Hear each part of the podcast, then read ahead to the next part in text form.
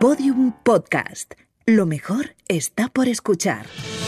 Saldremos mejores. Con Inés Hernán y Nerea Pérez de las Heras.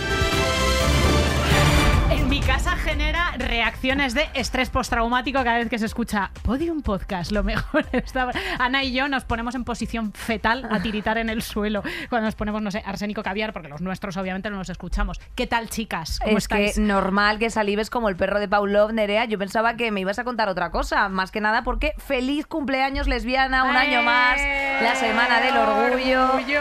Claro, eh, efectivamente, celebras o reivindicas este tipo de cosas que se dedican a hacer cosas. todas las marcas de alcohol posibles e incluso alguna más. Desde aquí un saludo a Carmen Sevilla que hasta la fecha, hasta el momento, hoy día martes 27 de junio, eh, pues está hospitalizada y Carmen Sevilla pues es otra persona que a mi gusto era como, yo qué sé, una pasionaria, luz. una, una, una luz y una pasionaria del colectivo, porque esta señora con sus ovejitas y con sus cosas era un poco icono, muy icono gay. así que nos cae Carmen muy Sevilla, bien, cae muy efectivamente. bien. Y además ha sido la mujer más guapa de, de aquella España hombre, y claro, lo ha seguido siendo. y luego después ese simpática. ese cardado que inspiraba pues a la mismísima Samantha Valentine's, pues en fin, qué deciros.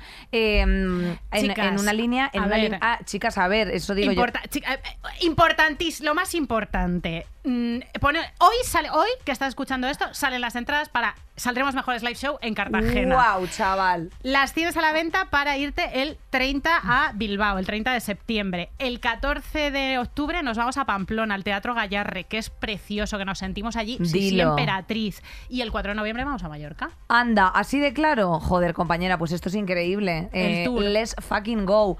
Y, y nada, let's ¿Y por qué no decirlo? Santiago Segura. Anda, que me entero yo, que me han dicho, que me dicen por la línea 3, dos puntos, la, la línea 3, Audiencia Nacional, que debes casi un millón de euros al fisco español. Pues a ver si regularizamos este caso y, y ya está, Nerea. Hay que decirte que vamos a hacer un especial carrusel del, del orgullo, ¿no? Precisamente para señalar un poquito todas las relevancias y cosas que pues nos gustaría desde luego de forma crítica Muchas eh, relevancias. exacto Hay a una apuntar y cantidad de señalar relevancias que es que no se acaba. pues dale a las relevancias Marisa Saldremos mejores. Carrusel de noticias. Well well well Quitan el toldo, quitan el toldo del odio de Vox. Ya Ala. iba siendo hora. Eh, ya a mí me ha pasado con el toldo que todas las cosas que se tiraban a la basura, he hecho la reflexión ya frente al toldo, claro, eran eh, pensamientos, ideologías, decisiones, excepto la bandera LGTBIQ. Porque, claro, eh, yo puedo darme un golpe muy fuerte en la cabeza un día y de repente dejar de ser, eh, yo qué sé, dejar, volverme dejar de negacionista. ser comunista Volverme negacionista del cambio climático Vale. o dejar de ser feminista. Pero claro, no puedes dejar de ser lesbiana. Entonces lo que estaban tirando ahí a la basura era Personas. sencillamente mi persona. Así que me mucho que Efectivamente, la pero. Nerea, no pasa nada porque vamos a ganar las próximas elecciones con un gobierno de coalición progresista. Eso es lo que va a ocurrir. ¿Por qué? Porque, querida, Ayuso ha anunciado ya, por ejemplo, que modificará la ley trans en la Comunidad de Madrid y, eh, bueno, porque en- en una línea que eliminará también el bachillerato nocturno presencial y eso a nuestras lesbianas les afecta, ¿eh? porque bien sabe una lesbiana que le gusta estudiar por las tardes porque tiene que trabajar por las mañanas. Eh, bueno, esto es lo que, lo que se ha dicho, no se ha concretado exactamente qué se va a, eh, a modificar. Se ha dicho que no se va a hacer ingeniería social a costa de nadie. Ah, vale. A saber lo que quiere decir. A ver, ella ha dicho, y os lo, os lo, voy, os lo voy traduciendo, Inés. Venga, que por es por la igualdad de las mujeres. Ha dicho, Ah. todo cosas muy abstractas. Te lo traduzco. Es eh, por la igualdad de algunas mujeres. Protección de menores, traducimos. Protección de menores, excepto los, los menores trans. Libertad educativa. Cada vez que habla de libertad esta señora, hay que echarse a temblar. Libertad educativa es la libertad para decirle a tu hija que la puta tierra es plana y que las trans no existen, entre otras cosas. Seguridad jurídica, insisto, de algunas. O sea, eh, lo que está diciendo son todo eh, abstracciones que ya sabemos muy bien por dónde, por dónde van los tiros. Sí. Ah, otra cosa que dice es, va a modificar la ley trans por la no criminalización eh, por la no criminalización de la intervención de los profesionales sanitarios. Traduzco también. Eh, con esto último, lo que quiere decir es que la Comunidad de Madrid va a seguir bloqueando las denuncias contra las terapias de conversión, que son básicamente tortura psicológica para, para gays y lesbianas, transexuales y bisexuales. Esto es lo que esconden las palabras de Ayuso, ya sabemos por dónde van. Correcto, la patologización de nuevo, efectivamente, como si de una enfermedad se tratase de las personas trans, pues desde luego es un retroceso que creo que es inconsentible inco- y, y además un derecho incontestable. Por lo tanto, pues tendremos que volver a las calles, Nerea, otra vez, hija mía. Yo siempre- este orgullo no, radical. No. Yo este orgullo me lo voy a saltar, te Hombre, lo juro. porque- Que- te lo pero- juro, es que, este orgullo, es que con el Pero es orgullo por me está- salud mental. Yo, yo ya que tengo, yo ya tengo las sneakers puestas, chicas, no os preocupéis, por Nerea y por mí. El Eh, orgullo que es el día más importante de los heteros. Eh, Este orgullo, es que de verdad, yo estoy hasta el orgullo. coño. eh, no puedo más de no es la bandera, como, como, como compartía Pachi López, ¿tú te acuerdas? La bandera en plan de, eh, pues si nos quitan las banderas, porque claro, han retirado muchas banderas, por cierto, de los ayuntamientos, entre ellos, por ejemplo, el de Madrid, que tiene una bandera de España, eh, pues eh, enorme, pero la del orgullo, pues la, la ha retirado. Y entonces, bueno, Pachi López ha dicho, si la quitan ellos, la pondremos nosotros, que ahora es como un poco el movimiento. Bueno, No, en fin. sí, la gente la está poniendo en Instagram. El Ayuntamiento de Madrid ha hecho una campaña sin las siglas que pone Madrid Orgullo en abstracto. Ha puesto Ah, es verdad, como unos, clave- claveles, o sea, en plan... unos abanicos. unos abanicos que decían, eh, feliz San Isidro, la gente Como, ¿Qué es esto? broma. ¿La feria de los gays? Que sea, ¿qué, qué entendéis vosotros por orgullo? Pero ya lleva cuatro años ¿Qué es sin esto? poner la El bandera. verde cora. O sea, quiero decirte, No se caballero. entiende. Bueno, eh, la peña está muy despolitizada, muy aburrida. Yo ya te digo que este año el orgullo me lo pierdo un poco porque me pasa como con la sanidad pública, ¿sabes? Que ahora la estoy, la estoy disfrutando mucho. Que yo veo desde la carroza 100 lesbianas visibles, de las pocas autogestionadas que cada vez nos suben más la cuota y cada vez nos lo ponen más difíciles porque no somos una marca de whisky. Y claro, miro para abajo, que todos sois patris de recursos humanos y pachis eh, mm, heteros eh, finalmente mm, sin ninguna conciencia sobre lo que significa eh, ser LGTBI y pienso, pues lo mismo que voy cu- cuando voy por el 12 de octubre. ¿A quién coño vota esta gente? O sea, como que veo que en el orgullo, como en la sanidad pública, hay mucha gente disfrutándolo sin merecérselo. Bueno, ¿no? eh, hay mucha gente así y hay otra mucha gente que eh, lo disfruta y lo merece disfrutar, ¿sabes? O sea, quiero decirte, porque también yo, por ejemplo, creo que el, el orgullo aquí en Madrid se celebra de una forma un poco distinta a lo que se puede celebrar en una ciudad de Asturias, a lo mejor. Y bueno, pues también me parece una oportunidad. No es que sea la óptima, desde luego. eh, o sea, no es que las formas de encontrar el amor de los gays tengan que ser ni muchísimo menos en los baños de Atocha, sino todo lo contrario, que bueno, es un motivo de celebración, de juntera y de vivir, eh, bueno, pues esta expresión de una forma libre. Lo cual, bueno, a mí no me parece de lo peor que puede ser. Que sea mercantilizado, que es un cuadro, ok, pero bueno, creo que hay cosas peores, como, insisto, que no haya una bandera en el ayuntamiento. O que eh, ya está ocurriendo en algunos movimientos eh, europeos, como es, por ejemplo, en Italia, ha dado el primer paso para impedir que las parejas de homosexuales sean re- reconocidas como padres o como madres. Esto es una ofensiva de Meloni del gobierno de ultraderecha, ha ocurrido en Padua. Los fiscales han declarado ilegítimo un certificado de nacimiento que reconocía a dos madres. Esto incumple le- la legislación italiana que impide el registro a parejas de, de hijos del, o sea, a hijos de parejas del mismo sexo. Eh, hay una treintena, más o menos, 30 familias que han recibido una citación del Ministerio Público Fíjate. una carta para eliminar la, la filiación de la madre no gestante. O sea, por favor, fijaos el ataque a la infancia terrorífico que es esto. Tú imagínate que has tenido una criatura con tu pareja, que has tenido una hija con tu pareja, que es otra mujer, que la ha gestado ella, que mm, no sé, que se, que se ha muerto en un accidente de coche y que esa criatura de repente no es tu, tu hija y la has criado y se la quedan tus suegros y no la vuelves a ver en la vida, ¿no? Este, este tipo de, de situaciones se pueden dar si a la si a la madre que no es eh, madre gestante se la elimina de la ecuación. O Al sea, mil es por mil. gravísimo, es gravísimo. O sea, haceos una idea de que esto no es un papel, de que va muchísimo más allá, de que esto se puede dar entre, entre parejas que están separadas y que han y, y- y que no tienen relación, pero que siguen teniendo eh, derecho y decisión sobre sus hijos y sobre, y sobre sus hijas. Es tristísimo y es horrible y es un retroceso que ya nos están avisando de que puede ocurrir aquí. Así que movamos el culo. Eh, movamos el culo, efectivamente, porque de hecho eh, está ya en las instituciones. Eh, Vox empieza a gobernar y esto se traduce en qué? En, las Cortes Valencianas. Nerea, pues en un simpático pin parental. Efectivamente, eh, ha habido un, ya como sabréis, eh, queridas, que venimos hablando de ello todas estas semanas, eh, ha firmado el PP con Vox un, una- un gobierno de coalición y esta señorita, eh, que es eh, Llanos Masó, eh, pues formaba parte de una sección antiabortista de, eh, pues, eh, bueno, pues de, esto- De los de sí. Acto de Ir, efectivamente. Y, y este y, y ahora lo que quieren garantizar de forma pública es la libertad de la educación, la libre elección del centro y, y bueno, eh, pues evidentemente que, aparte de las lenguas cooficiales, que no les laven el tarro, ¿no? Básicamente. Eso es Estas, son, estas son las cosas como que ya se están dejando caer y que, bueno, pues insisto, o sea, lo político también está ocurriendo. Están eliminando concejalías de igualdad, están reclamando puestos en educación, en medio ambiente y están bastante, bastante chaladitos. O sea, es que son ultras ra- radicales. La de Aragón es insultó a Irene Montero. El de Baleares es eh, nivel sombrerito de papel de plata, o sea, es antivacunas, ese. O sea, dice unas cosas que alucinas. Y esta mujer sacó en un pleno una, una Un feto. una, no, no, Ah. no, no. Una foto con dibujos de pollitas diferentes, escandalizada. eh, mm, porque era material educativo que manejaban eh, los niños en las charlas.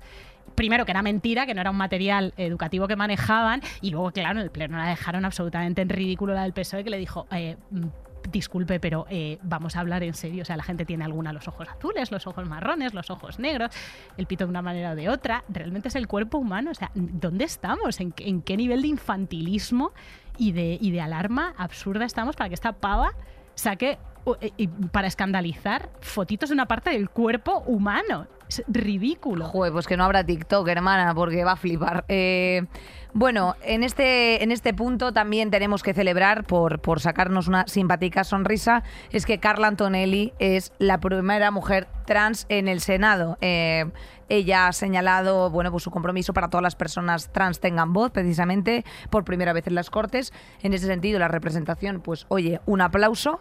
Y, y bueno, pues que Carla, que es, que es la mejor, que La la, decimos que la, que la comemos las mierdas, Que efectivamente. Es que la queremos un montón a Carla. ¿Cómo está? O sea, es que la tía no, no, está, está eléctrica últimamente. Está, elec- viva, está tremenda. eléctrica. A mí me, chif- me chifla Carla por la dignidad política, sobre todo. Abandonó el PSOE. En el que militó durante 25 años, tremebundo el divorcio que se marcó Carla Antonelli por su coño moreno el octubre del año pasado, eh, como protesta por la, por la toma de posición del partido respecto de la ley trans. Ole y ole la dignidad de Carla Antonelli, siempre por delante. Pues hija, sí. Y hablando de dignidad, Nerea, yo no sé si eh, tú alguna vez has, eh, te has planteado eh, el hecho de congelar óvulos. No, cariño. cariño, son de madera ya mis óvulos. Son de no madera, te- tesorín, sí, es como, sí. es, como a- Yo- eh, agitar una, una máquina de ping-pong. Una maraca, absolutamente. Menstruo serrín. Ay, por favor, No tengo Nerea. ningún interés en reproducir este espectacular material genético. Pues tengo que decir una cosa, Nerea, y es que eh, yo tengo muchas colegas que están ahora mismo, bueno, pues cumpliendo los 30, que no tienen ningún tipo de expectativa mm, emocional, amorosa, sentimental o de estabilidad incluso, aunque tengan pareja, respecto de su futuro. Y, muchas son las que se están planteando el, el congelar óvulos o que incluso lo han hecho a razón de 2-3K. También tengo casos próximos eh, que han llegado a invertir hasta 20 o 25 mil euros eh, sin éxito en poderse quedar embarazadas.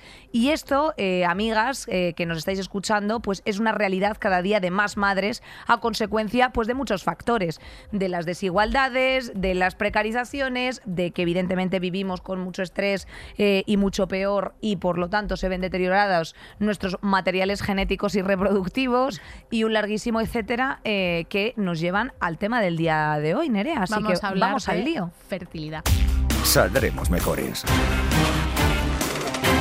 Pues efectivamente, Nerea, yo no sé si es el caso de tu barrio, pero el mío se ha llenado de clínicas de fertilidad. Eh, y esto, bueno, pues no solamente apunta a algo que nos puede llevar la lógica a pensar, ¿no? Y es que cada vez tenemos hijos más tarde, eh, cada vez tenemos, eh, bueno, pues mm, unas condiciones de vida menos favorables para que se produzcan, eh, bueno, pues las fecundaciones en general. Y además, las, las mujeres dan cada vez más tarde a luz a su primer hijo. El, el registro de 2021 es que la edad media está en 31,54 años. Para que nos hagamos un poco a la idea de datos, en 2020 se llevan a cabo en España 127.420 perdón, tratamientos de fecundación in vitro y 24.816 de inseminación artificial, de los cuales, o sea, casi de 150.000 tratamientos en 2020, que es el año de la pandemia, eh, nacen tan solo 30.479 bebés.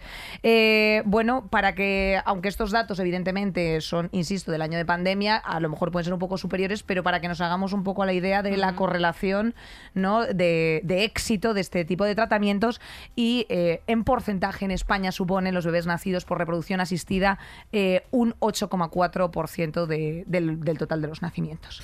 Para hablar de reproducción asistida hoy, desde un punto de vista que nos ha encantado cuando, hemos, cuando la hemos leído, eh, anticapitalista, con una visión sobre lo colectivo súper interesante, hemos traído a Sara Lafuente Funes. Hola Sara, eres socióloga, investigadora en biotecnología en la Universidad de Frankfurt, autora de Mercados reproductivos, crisis, deseo y desigualdad, un análisis exhaustivo de la situación actual de los mercados reproductivos y el contexto político e ideológico en el que funcionan. Mercados, estamos hablando de mercados y, ya eh, profundizaremos en esto. ¿Qué tal, Sara? Hola, muchas gracias por invitarme aquí hoy. Eh, tengo muchas ganas de la conversación. Pues yo creo que vamos a empezar un poco arrancando un poco cuál es el contexto que tenemos ahora mismo en España a nivel mercado reproductivo y por qué utilizas también ese término. Bueno, a mí me parece importante hablar de mercados porque eh, digamos que todo esto empezó, la fecundación in vitro y demás, en los años 70, con una lógica como muy, biome como muy de medicina, de ayudar a unos casos eh, un poco aislados, de personas con problemas de fertilidad. Eh, era una investigación, pues el primer nacimiento en Reino. Unido, en lo público, Louis Brown.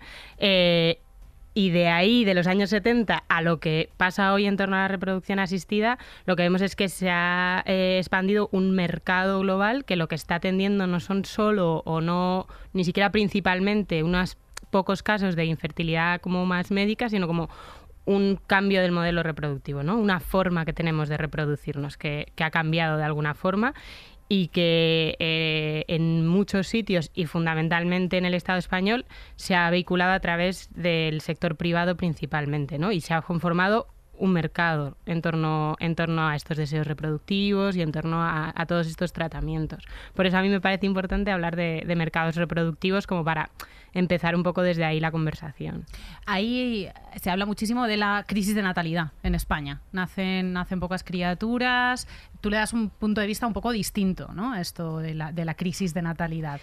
Sí, a mí me gusta hablar de crisis reproductiva porque entiendo que el problema no es en sí mismo que nazcan menos bebés, o sea, tendrán que nacer los bebés que sean deseados, no necesariamente muchos eh, ni necesariamente pocos, sino los que sean deseados. Pero sí es importante hablar de crisis reproductiva porque cada vez es mayor el hueco que hay, eh, el espacio entre el Mm. deseo reproductivo, los bebés que queremos tener y los que tenemos, y además cada vez los tenemos más tarde de lo que queremos, que está justo vinculado con esos problemas a la hora de de desigualdad, eh, incluso también económica, eh, en comparación a las generaciones anteriores. O sea que si también no tenemos un modelo eh, económico que pueda ser sostenible, pues evidentemente también, y menos mal, eh, hay cierta previsión o cierta revisión de cara a tener a, a tomar esta decisión porque claro si no luego después nos sorprendemos de esas simpáticas bombas de relojería social con las que nos encontramos en eh, aulas trabajos eh, y bueno funerales por qué no decirlo también. Entonces eh, yo creo que, mm, que o sea, quiero decirte, cuando, cuando tú estudias eh, este, este asunto, ¿cuál es la perspectiva, por así decir, eh, que genera este mercado de desigualdad? Porque en, en realidad de los, de, la- de los fondos, ¿no? Al final estamos haciendo eh, partícipes a varias, a varias mm, partes, ¿no? Por así decir, de, de un proceso. Primero, un don- una donante de óvulos en un caso determinado. Segundo, Sí, a veces hay donación, a veces no. eh, claro, a veces sí, a veces no. Eh, segundo, eh, bueno, pues evidentemente la clínica. Eh, tercero, el esperma. Eh, todo esto, mm, ¿cuál, o sea, ¿cuál es el concepto un poco? ¿Qué está generando precisamente para que también haya desigualdades? ¿Se está jugando con el deseo de las madres? O sea, por un lado, eh, es cierto que hay como un mercado construido en torno al deseo de ser madre, ¿no? Al deseo reproductivo en general, que también es eh, es en parte está en parte vinculado a que no estamos sabiendo dar respuesta a ese deseo desde otros lugares, ¿no? No estamos sabiendo aprenderlo, entenderlo, responderlo eh, bien. Eh, en parte porque no sabemos cómo, en parte porque materialmente es muy difícil, o sea, y el mercado está ahí proponiendo, eh, digamos, una serie de respuestas, ¿no? La reproducción asistida en general y los mercados reproductivos en particular. Y ahí, pues, como dices, ¿no? Entran un montón de variables y un montón de de casuísticas distintas, ¿no? Una cosa sería como los tratamientos cuando se accede mm, tarde a la reproducción, pensar en toda la medicalización que supone un tratamiento de reproducción asistida, ¿no? Que igual si se pudiesen tener eh, peques antes se podrían evitar. Entonces todo eso, toda la medicalización. Por otro lado está el tema que más allá de la medicalización que suponen las técnicas de reproducción asistida es la, la introducción de terceras partes, ¿no? O sea, las donaciones de óvulos, las donaciones de embriones eh, y en caso fuera del Estado español la gestación por sustitución, ¿no? Que implica toda esa participación de terceras partes o transferencias de capacidad reproductiva o de procesos reproductivos O sea, la gestación subrogada, ¿te refieres? Sí, o la donación de óvulos, ¿no? ¿Qué pasa cuando de repente metemos a terceras personas, ¿no? Y ahí yo creo que la, la llamada donación de esperma o así es un caso un poco diferente. El esperma siempre ha salido del cuerpo, eh, eh, no implica esa medicalización, ¿no? No tendría por qué implicar la utilización de esperma donado. Entonces, para algunas cosas sí que es un debate que también hay que tener, que se puede parecer a la donación de óvulos, no sé, pues para hablar de anonimato o no anonimato, pero para otras como que digamos que eh, es distinto, ¿no? Pero, por ejemplo, la donación de óvulos que implica la medicalización de una persona que está siendo donante, que en el Estado español está siendo compensada con en torno a mil euros, etcétera, etcétera. Bueno, eso yo creo que hable una serie de de conversaciones que debemos tener, ¿no? En el momento en el que se normaliza como pues ese uso de, de procesos de, de procesos y material biológico de, de terceras, ¿no? Sí, material biológico. Mate- claro, estás, tú estás hablando de un- las transferencias de capacidad reproductiva, ¿no? que es una, una manera de definir todo todo esta mm, bueno la reproducción asistida al fin y al cabo Eh, donaciones de esperma donaciones de óvulos y mm, Hablas de que este deseo lo ha canalizado lo privado de una manera feroz, además, pero que habría que repensarlo quizá desde lo público, ¿no? Desde la Organización Nacional de Trasplantes, por ejemplo. ¿Crees que eso es, posible? Bueno, hay, un- hay una vía ya, no sé si a lo mejor mm, empezando por ahí, eh, hay una vía realmente de reproducción asistida en el caso de que no puedas eh, por la vía pública, ¿no? Mm, ¿Puedes contarnos un poco cuáles son los procedimientos y en qué caso se tienen que asistir a estos mercados privados? Claro, o sea, hay, eh, yo cuando hablo de mercados reproductivos me refiero fundamentalmente al ámbito privado, pero en el Estado español hay bastante cobertura pública con, con sus limitaciones y con muchas limitaciones, es verdad, y con grandes listas de espera, pero sí que hay muchos tratamientos en el ámbito de lo público que, que está muy bien que existan y que habría que mejorar, ¿no? Que además, en términos generales, precisamente lo que hacen es esa asistencia a la, a la reproducción, ¿no? pero no tanto las transferencias de capacidad reproductiva, ¿no? Hay mucha menos eh, uso de óvulos donados en el ámbito de lo público y demás. Eh, esto también está vinculado a que, en, en términos generales, la edad máxima en la que se atiende en el ámbito de lo público son 40 años. Eh, en algunos lugares ahora se ha subido a 42, pero, pero 40 es como la más generalizada. Y en general eh, el uso de óvulos donados viene por mujeres eh, más mayores, ¿no? Eh, más de, en, el- finales de los 30, pero sobre todo a partir de los 40. Entonces, en el ámbito de lo público sí que hay como asistencia con, al- con problemáticas y con problemas de recursos y demás. La cuestión es que, que que no se ha introducido de, de la lógica de las donaciones de óvulos desde lo público. O sea, el momento en el que la Organización Nacional de Transplantes o todos los eh, ámbitos públicos en los que se hacen eh, donaciones de material biológico, pues de sangre o de, o de mm, eh, de, bueno, Médula médula, eso sí. era lo que no me salía. Eh, pues se hace desde una lógica. En este caso, lo que yo planteo es que como desde el principio las donaciones de óvulos se han hecho desde lo privado, pues ya se han constituido, aunque se llamen donaciones, dentro de una lógica del sector privado, dentro de la lógica de la compensación económica de en torno a 1.000 euros, que es una compensación muy alta, eh, y, y dentro de, de ese ámbito, ¿no? Eh, si se hubiese hecho desde otros ámbitos, probablemente se habría hecho desde otras lógicas. Si se pusiese algún tipo de limitación a cuántos óvulos, por ejemplo, se pueden eh, extraer de cada donante o cuántos óvulos se pueden utilizar de cada donante en el ámbito privado y que el resto, por ejemplo, que no se hagan una donación eh, en fresco, que no se haga, se, se consigue una donante, esa donante dona para una receptora, pues todos los óvulos sobrantes que vayan a un banco público, por ejemplo. Eso sería una forma Claro, de aparte, vehicularlo aparte por de lo que has dicho tú antes, eh, que mm, están en torno a mil euros la donación, ¿correcto? De óvulos. Y esto, evidentemente, eh, estamos haciéndolo porque de verdad somos eh, personas altruistas, es esto de pronto como una especie de autobús de Cruz Roja de donación de óvulos, o sin embargo esto está señalado eh, y atravesado por, evidentemente, una brecha de desigualdad y de precariedad a la que, evidentemente, esos mil euros te hacen falta. Sí, voy a aprovechar para decir que, que- que hay muchas formas de privatización en el ámbito de, de la salud. Y una sería, por ejemplo, lo de los autobuses de Cruz Roja en lugar de las donaciones en los hospitales. O sea, que a veces también incluso Que dentro del se la venden al sector sistema Se la venden. público esa Exacto, sangre. que eh, hasta dentro de lo público se están for- formando, se están eh, privatizando algunas cosas, ¿no? Entonces por eso es mucho mejor donar en hospitales Ujú. eh, la sangre. Y en esa misma lógica de que siempre es mejor hacer las cosas en, en hospitales públicos, pues eh, el tema de que las donaciones hayan eh, sido impulsadas desde lo privado hace que estén de alguna forma eh, mercantilizadas. A mí la Volviendo a tu pregunta, la comparativa entre altruismo e interés económico siempre me preocupa un poco porque el hecho de, a ver, el hecho de que existan compensaciones de en torno a 1.000 euros quiere decir que la gente va a moverse por esas compensaciones. Eso no quiere decir que no sean altruistas, eso no quiere decir que no les importen las mujeres que van a recibir los óvulos, no quiere decir que, no tengan un interés también en ayudar, eh, pero el hecho, o sea, el- el, eh, si el legislador pone una compensación económica y la compensación económica se cifra en una cantidad superior al salario mínimo interprofesional, es evidente que eso va a buscar, va a funcionar como incentivo.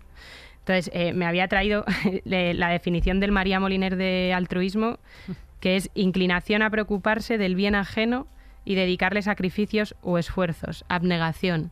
No me parece nada aleatorio que se haga todo este discurso del altruismo justo en torno a algo que son las mujeres lo que hacen, ¿no? Donar óvulos, que es algo que es muy invasivo, que eso es importante decirlo, o sea, como que requiere medicalización durante unas dos semanas, hormonación, para que en lugar de un óvulo, pues te extraigan un número mayor, que en la actualidad creo que la media de los óvulos que se extraen a las donantes está en 19, que Oh, es un montón.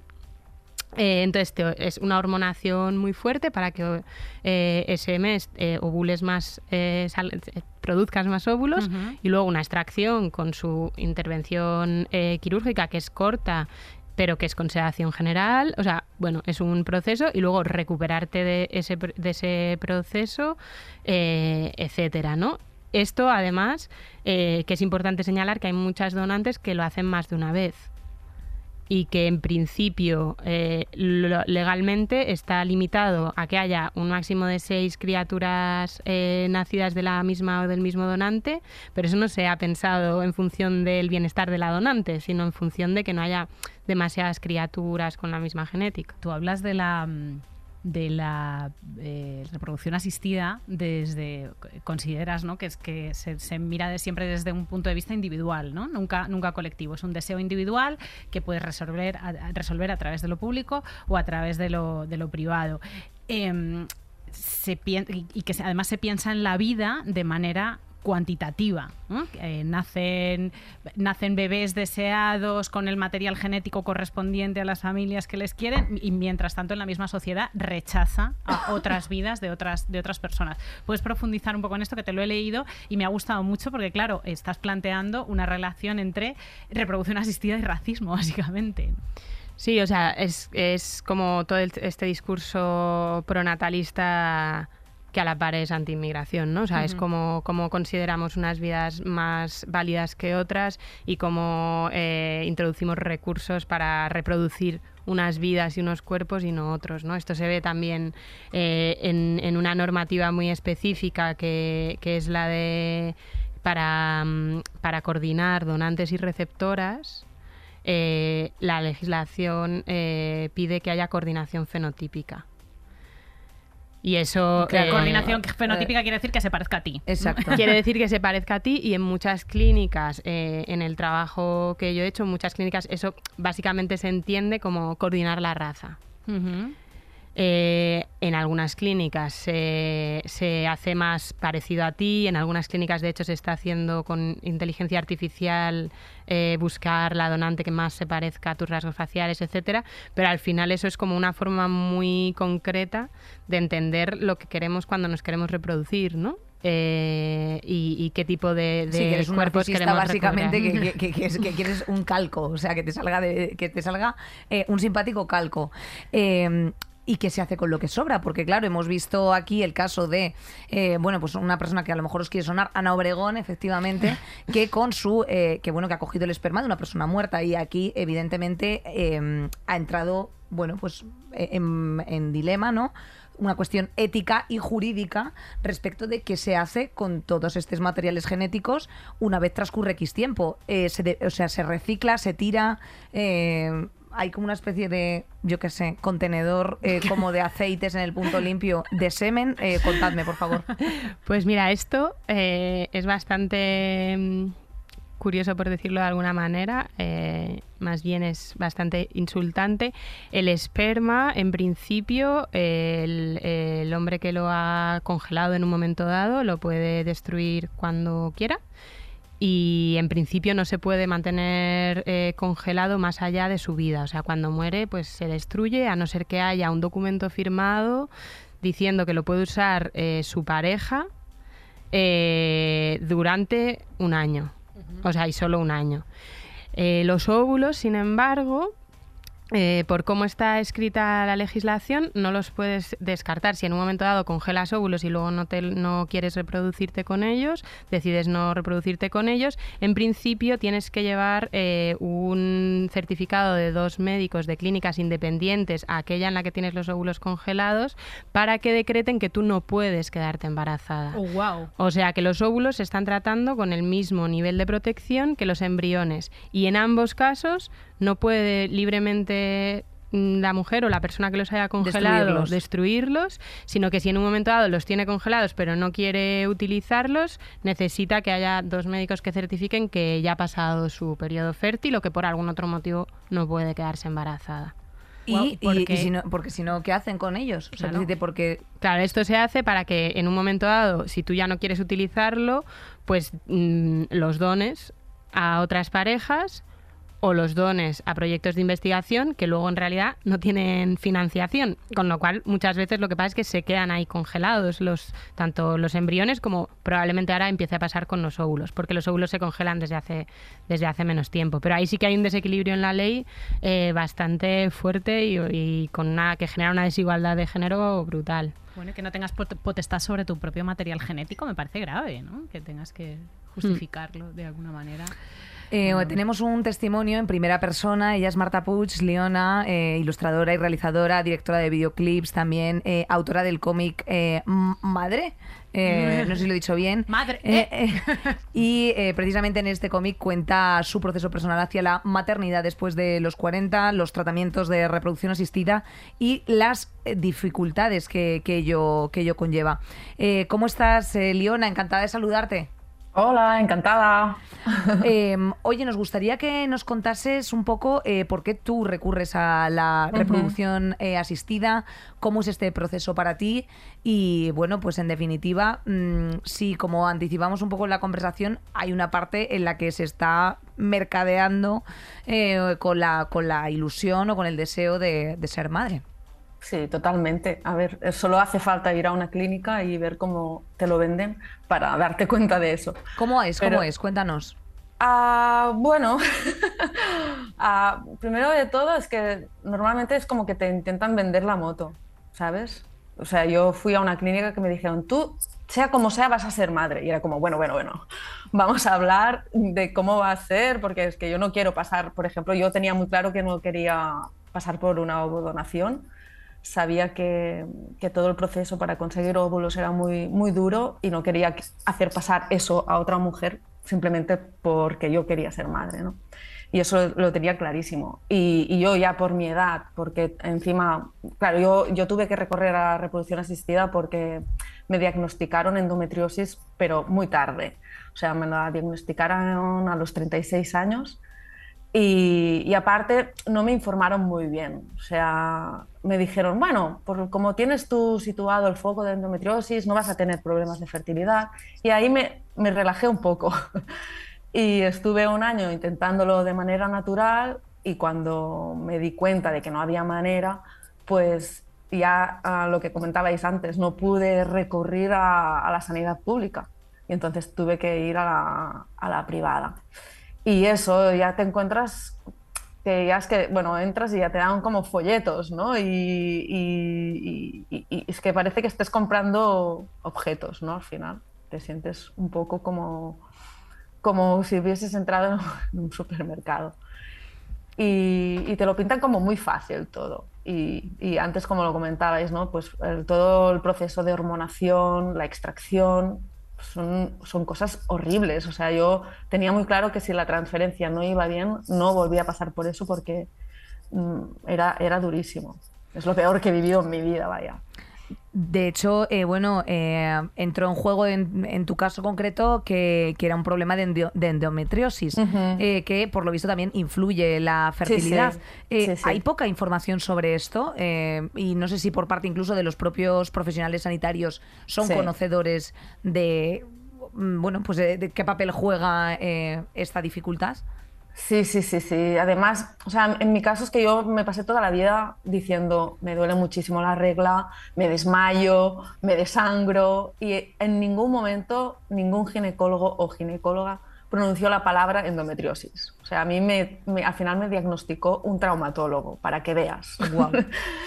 incluso luego yendo a una especialista de endometriosis, pues eso, tampoco no me, ya te digo, no, me informó muy bien al respecto sobre la, cómo afectaba a la fertilidad. Yo lo sabía porque tenía amigas que tenían endometriosis y me lo habían comentado, pero claro, como cada caso es distinto, porque puedes tener la endometriosis en los ovarios o en, yo, eh, en mi caso lo tengo entre la vagina y el recto, como no afecta directamente a los ovarios, pues me decía, bueno, puede ser que no tengas problemas y me dijo, ve intentándolo de manera natural.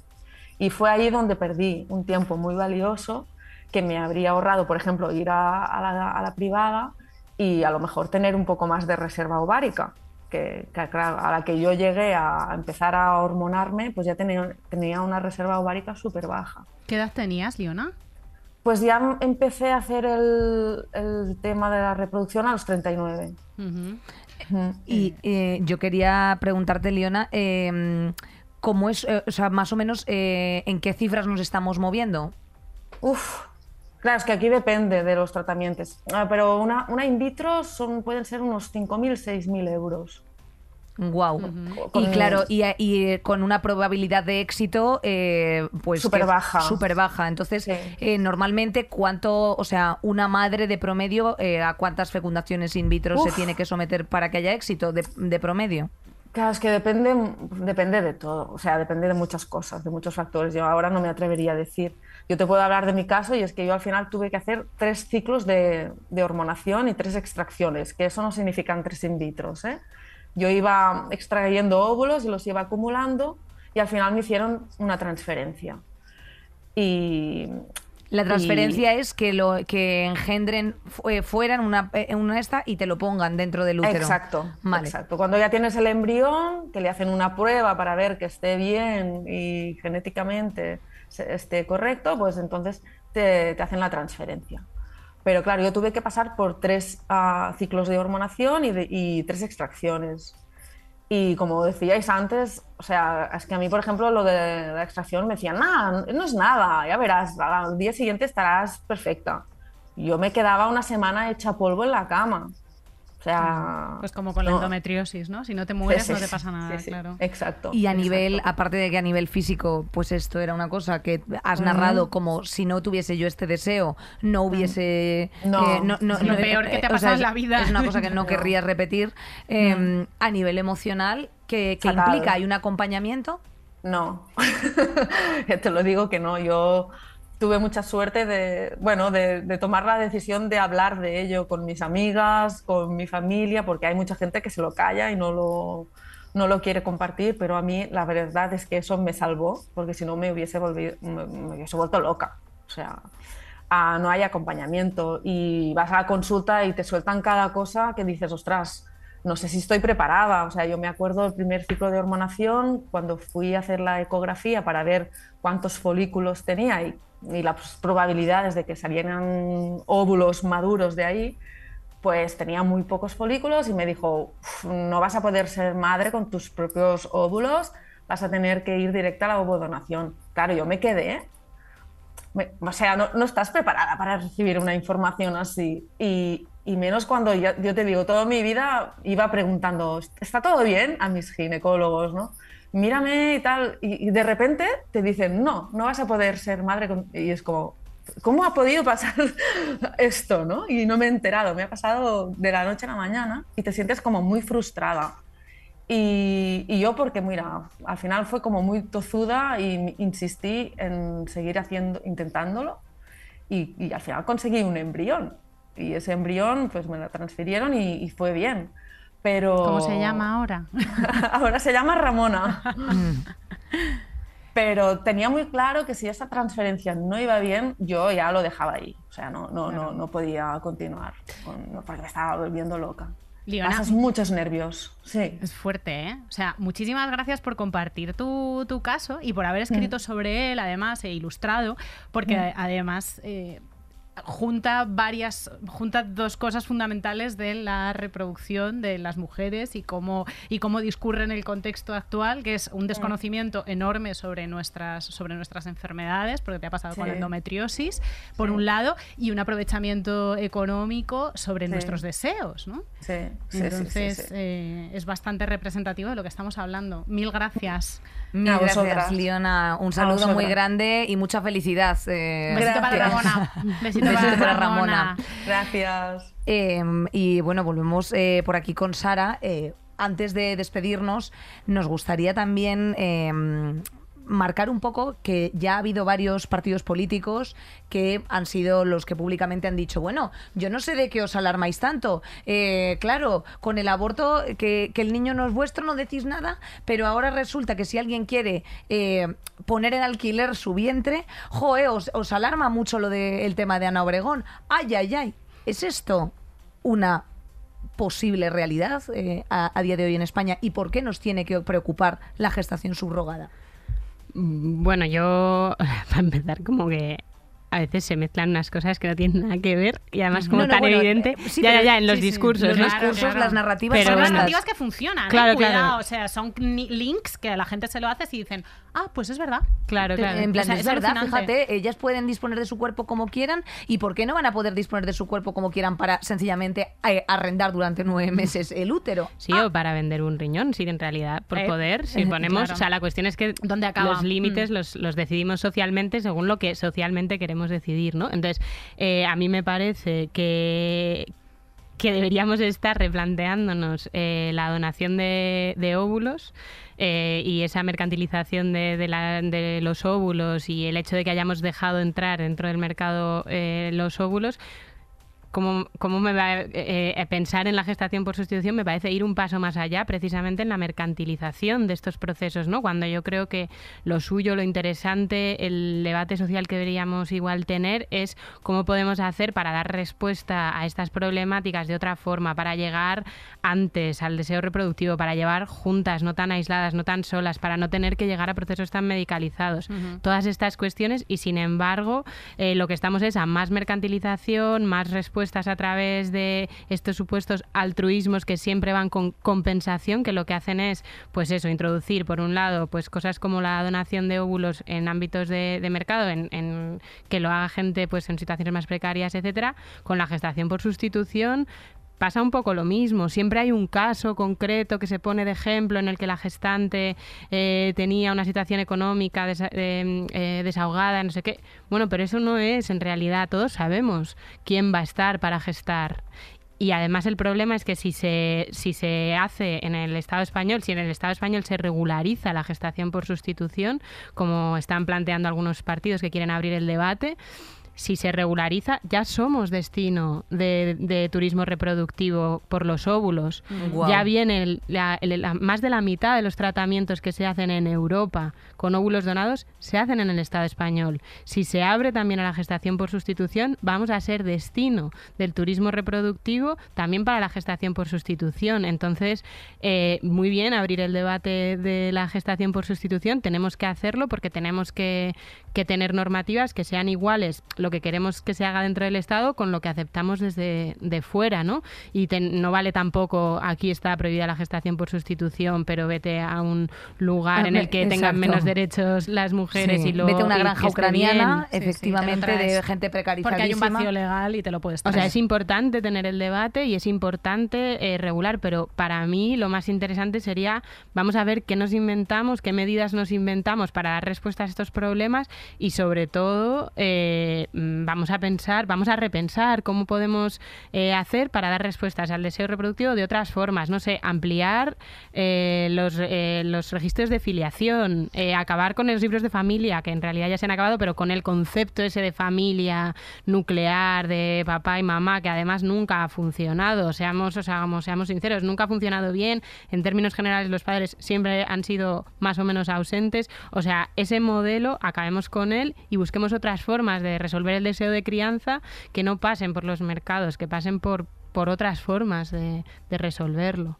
¿Cuál sería un escenario utópico? Porque hablas de la afiliación, por ejemplo, la afiliación que, que una criatura pudiera ser responsabilidad de tres personas, mm, sería un, un, escenario utópico y deseable.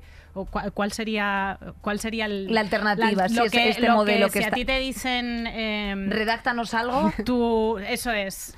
O sea, yo creo que lo tenemos que pensar juntas, ¿no? O sea, yo creo que nadie eh, puede venir con una gran idea única de cómo sea, ¿no? Pero, o sea, a mí sí que me parece que, que pensar opciones así, en las que haya más personas que cuiden a las criaturas, eh, daría respuestas a muchas cosas, ¿no? También a todos los problemas que tenemos con los cuidados, la falta de tiempo, etcétera, etcétera. Ahora, me parece que eso está muy bien para tenerlo como escenario utópico y como dirigirnos hacia allí, pero tampoco se le puede exigir a la gente que hoy por hoy su deseo pase por ahí, ¿no? Es algo que tiene que ser construido poco a poco y tenemos que legitimarnos también como, bueno, que hoy por hoy eh, no forzarlo tampoco en los demás ni en nosotras mismas, ¿no? Pero, pero a mí como de escenario utópico sí que me parece que, que, podamos estar más personas en las vidas de las criaturas y que podamos inscribirnos, ¿no? Que podamos eh, inscribirnos también con diferentes niveles quizás de, intensidad, pero que haya un, reconocimiento, ¿no? Que yo me pueda pedir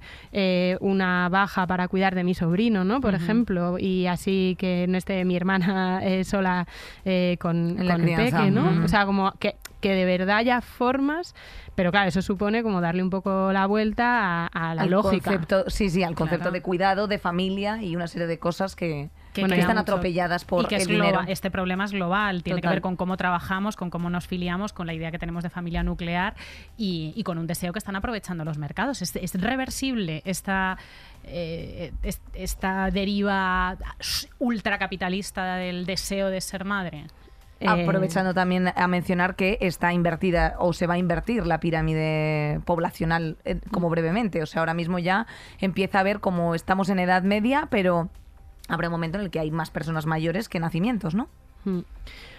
O sea, yo creo que como es esto de que nos, nos, cuesta más pensar el fin del capitalismo que el fin del mundo, ¿no? O sea, yo creo que siempre hay que pensar que, que, se puede revertir, ¿no? O por lo menos es lo que tenemos que pensar. No sabemos cuán fácil será, pero, pero yo creo que sí que es importante que, que vayamos teniendo cada, como primero conocimiento, ¿no? De, de, nuestra propia fertilidad, de cómo funcionan los cuerpos. Hay muchísimo desconocimiento de, de cuándo es... O sea, hay muchísima gente que piensa que que se empieza a tener problemas de fertilidad a partir de los 40, cuando es más, la fecha sería un poco más los 35, o sea, como ir pro, pr primero más conocimiento, más capacidad de autogestión de, del cuerpo, de, de, poder tener respuestas, ¿no? De, y de poder eh, presionar hacia medidas que permitan como esa mayor libertad, ¿no? O sea, pues ampliar el, el, el número de personas eh, de, que puedan estar en el, en, como afiliadas a, uh -huh. a la criatura, ¿no?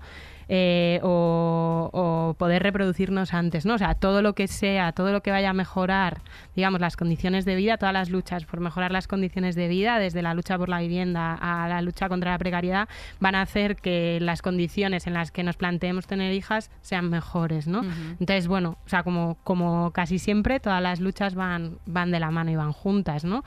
Y luego, pues yo creo que sí que nos tenemos que pensar eh, alguna forma de limitar el lucro en este ámbito de la reproducción asistida, ¿no? Porque, por ejemplo... regulación, eh, sí, un poquito una más. cantidad de panoja, claro. decías, las mm. clínicas de fertilidad, pero sí son como las, los salones de juego estos.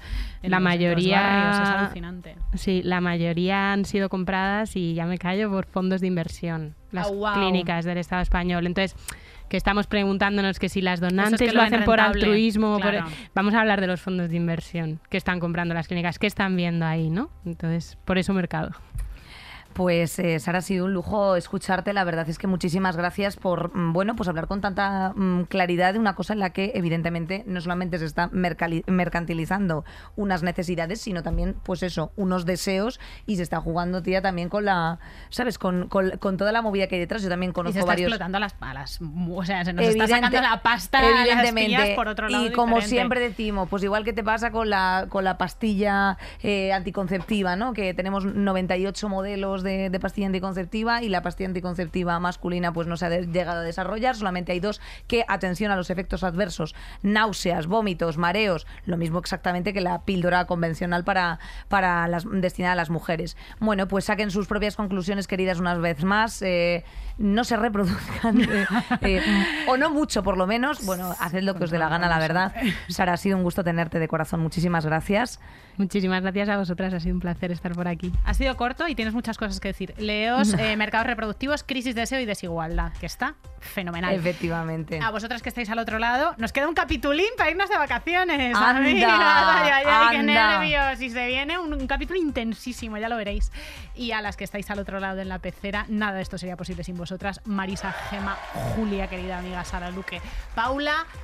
Hasta la semana que viene, chicas. Saldremos mejores.